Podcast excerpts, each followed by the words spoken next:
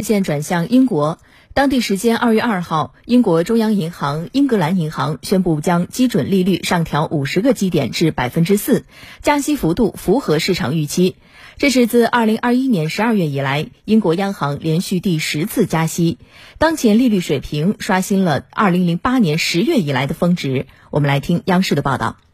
当地时间二号，英国央行的货币政策委员会决定上调英国的基准利率五十个基点，从百分之三点五的上调至百分之四。其主要目的呢，就在于尽快降低英国居高不下的通货膨胀率。